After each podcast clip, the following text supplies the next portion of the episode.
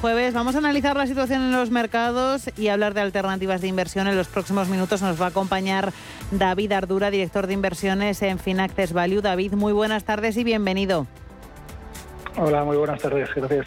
Lo primero, ¿cómo estás viendo el comportamiento del mercado? Hoy han vuelto las ganancias en una semana que no ha sido del todo lineal. Es verdad que los movimientos se empiezan a, cortar, pero la volatilidad y la incertidumbre continúan, ¿no? Sí, lo, has explicado muy bien. Al final estamos en una pues una especie de, de, impasse, ¿no? Estamos eh, esperando a, ver un poco cómo se van concretando esas esas cifras macroeconómicas, sobre todo por el lado de la inflación, para ver si en algún momento eh, pues los bancos centrales pueden poner eh, un poco una pausa a, todo ese proceso de, de, subidas de tipos que vienen desarrollando y mientras tanto, pues lo que tenemos son resultados empresariales eh, y poco a poco, pues en las próximas semanas, pues iremos conociendo más más datos, ¿no? Que, por ahora, pues eh, no están siendo especialmente malos, lo cual siempre es una buena noticia.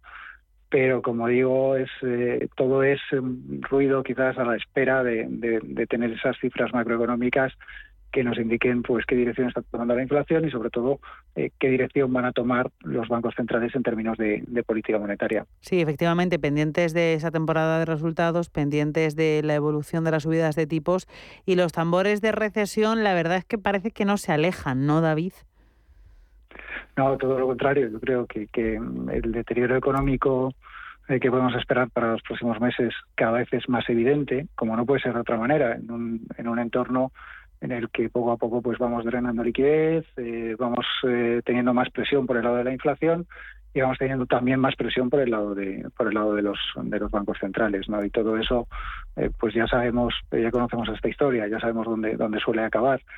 sobre todo cuando viene por el lado de la política monetaria y, podemos hablar de recesiones de alguna manera inducidas, ¿no? Mm. Esa política monetaria que va encaminada a enfriar la demanda para controlar la inflación, pues el precio que tiene eso, evidentemente, pues es, el, es la contracción económica. Normalmente nos fijamos mucho en el protagonismo de la renta variable ante este tipo de movimientos, pero nos encontramos en un escenario particular en el que el mercado de renta fija está siendo el otro gran protagonista casi cada día, ¿no, David?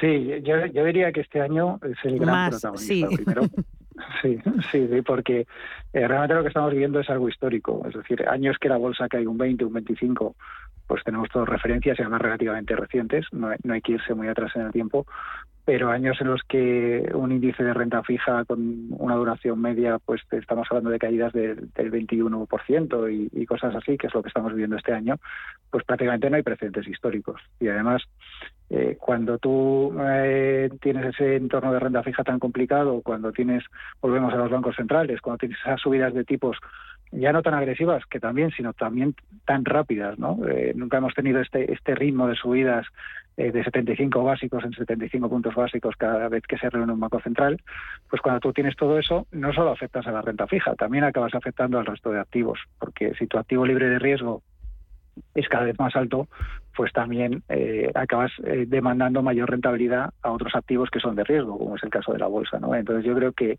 el epicentro de todo este año está en la renta fija. Y precisamente en esa dirección queremos hablar contigo de un producto en concreto que gestionáis en Finaccess, el Finaccess Renta Fija corto plazo. Eh, bueno, quería que me contaras en qué consiste el fondo y qué exposición geográfica tiene, a qué tipología de renta fija. Pues mira, es un fondo, como bien dice su nombre, de, renta fija de muy corto plazo. Es un fondo que arrancamos este año, a principios de año.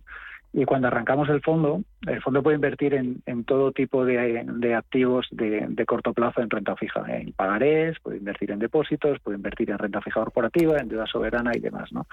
Y cuando arrancamos el año, eh, realmente no teníamos grandes alternativas de inversión, con lo cual teníamos muchísima liquidez y teníamos algún pagaré, alguna cartera de pagarés y demás. Y, en la medida que ha ido avanzando el año y esos tipos a corto plazo han ido subiendo y han penalizado tanto al inversor conservador, que no está acostumbrado a estas subidas de tipos y a estas caídas de en el precio de los bonos. Claro. Pero para el fondo ha sido una gran oportunidad porque hemos podido construir una cartera a lo largo del año pues con una rentabilidad interna que, que se acerca ya al 3%, y con una con un vencimiento muy muy cortito. Estamos hablando de una duración, eh, el vencimiento es algo inferior al año y la duración es 0,7, eh, o sea, es realmente de muy muy corto plazo pero aprovechando este momento que, estamos teniendo de repunte en las tasas y de repunte de, los, de las rentabilidades de la renta fija, pues es un momento excelente para, para formar una cartera de esas de corto plazo, porque al final lo haces además basándote en, activos de, calidad crediticia alta y eso también es importante en un entorno en el que las cosas se complican cada día, ¿no? Estar en activos que nos den esa seguridad de, que nos van a devolver a todos el dinero, ¿no? Que eso es algo que en los últimos años pues no habíamos podido hacer porque si querías rentabilidades eh, de este calibre, pues te tenías que ir o a muy largo plazo o a activos de high yield, eh, activos más arriesgados, ¿no? Y, y, por eso pensamos que esto es una oportunidad para el inversor conservador. El que ha estado ha sufrido, pero el que se incorpora ahora pues tiene una oportunidad, sin lugar a dudas. Sí, sí, efectivamente. Y entonces eh, estáis contentos con la gestión durante este año, con, con ese, con ese comportamiento.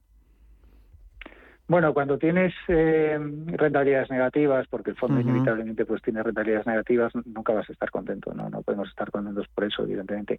Pero sí que es verdad que de cara a los próximos meses sí que mm, estamos muy confiados con el producto, porque el producto al final Además, una de las cosas buenas que tiene la renta fija, sobre todo cuando es de tan corto plazo, es que tu retorno es cierto. Es decir, tú sabes que dentro de, dentro de 7, 8 o 10 meses van a empezar a pagar los bonos y los bonos te van a pagar pues el, el, nominal que has invertido más, más el, el, cupón correspondiente, ¿no? Y eso al final eso al inversor le da seguridad y a nosotros como gestores, eh, que al final es responsabilidad nuestra, el dinero que, que nos tienen, tienen la gentileza de dejarnos para que gestionemos, pues para nosotros es, es una muy buena noticia en ese sentido. ¿no? yo creo que todo proceso traumático, como es el que estamos viendo este año, pues también te da oportunidades y esas oportunidades tenemos que aprovecharlas.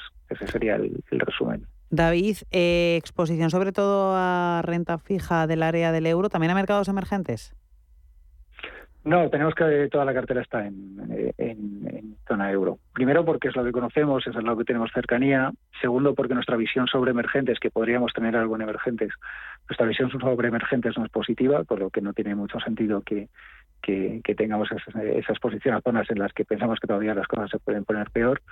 Y luego no queremos correr riesgo de divisa, porque en un fondo de estos correr riesgo de divisa es un error, porque el resultado final se puede ver totalmente alterado por simplemente la evolución del tipo de cambio, con lo cual toda la cartera está en euros. Es verdad que hay emisores americanos, pero siempre en, siempre en euros.